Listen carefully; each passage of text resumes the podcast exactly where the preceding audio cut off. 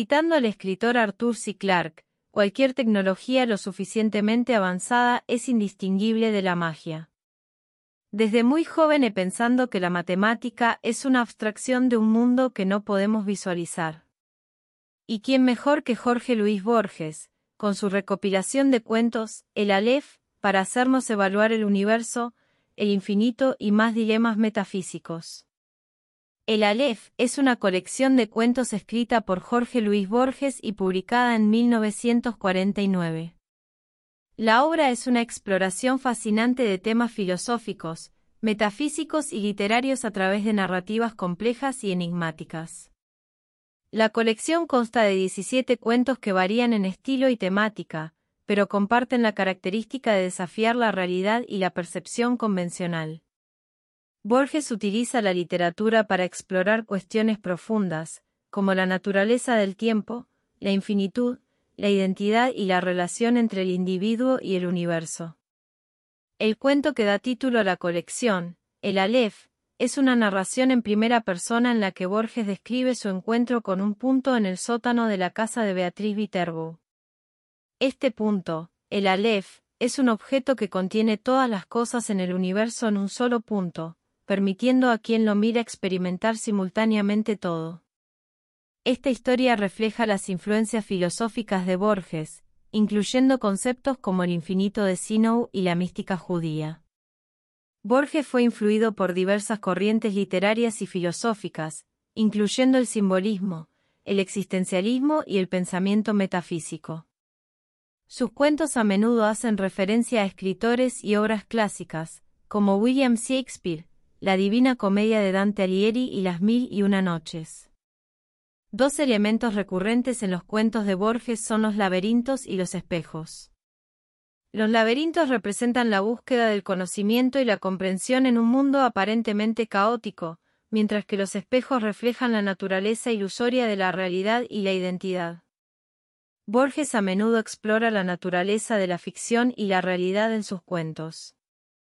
Juega con la idea de que el acto de escribir crea nuevas realidades y universos, y a menudo se autorreferencia en sus obras, incluyéndose a sí mismo como personaje o mezclando elementos autobiográficos con la ficción.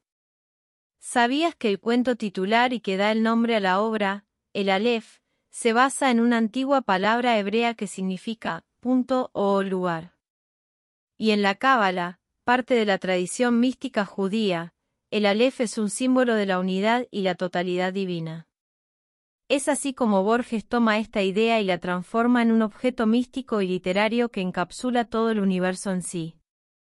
Además, a lo largo de la colección, Borges crea conexiones temáticas y conceptuales entre los cuentos. Los conceptos de laberintos, espejos, el infinito y la búsqueda del conocimiento se repiten a lo largo de varios relatos, creando una red de ideas interconectadas. Borges también juega con la línea entre la realidad y ficción de una manera bastante ingeniosa. En varios cuentos, explora la idea de que la escritura crea realidades alternativas y que el autor puede controlar estas realidades mediante sus palabras. Asimismo, en el cuento La casa de Asterión es una reinterpretación del mito del Minotauro, pero contada desde la perspectiva del Minotauro mismo. La historia cuestiona la percepción de la realidad y la verdad, ya que la perspectiva del ser mítico difiere radicalmente de la versión original de Ovidio. Por otro lado, Borges, aunque ampliamente admirado por su estilo literario único y su exploración en temas filosóficos, también fue duramente criticado por algunos debido a ser considerado demasiado abstracto y elitista en su escritura. Algunos críticos argumentan que sus obras pueden resultar inaccesibles para ciertos lectores debido a la densidad de sus conceptos y referencias enrevesadas. Borges fue acusado en ocasiones de expresar puntos de vista nacionalistas y conservadores tanto en su obra como en declaraciones públicas. Estas acusaciones se basan en parte a su asociación con figuras políticas de la Argentina. Asimismo, tuvo una relación complicada con la política argentina y el peronismo. Su apoyo inicial al régimen de Perón se transformó en una oposición marcada. Y después de un intento de asesinato que sufrió, se retiró en gran medida de la vida política activa, pero sus conexiones anteriores a menudo generaron controversia. Algunos críticos han señalado elementos de sexismo y machismo en la obra de Borges, argumentando que en sus narrativas a menudo presentan a mujeres como figuras idealizadas y estereotipadas, relegadas a roles secundarios o misteriosos.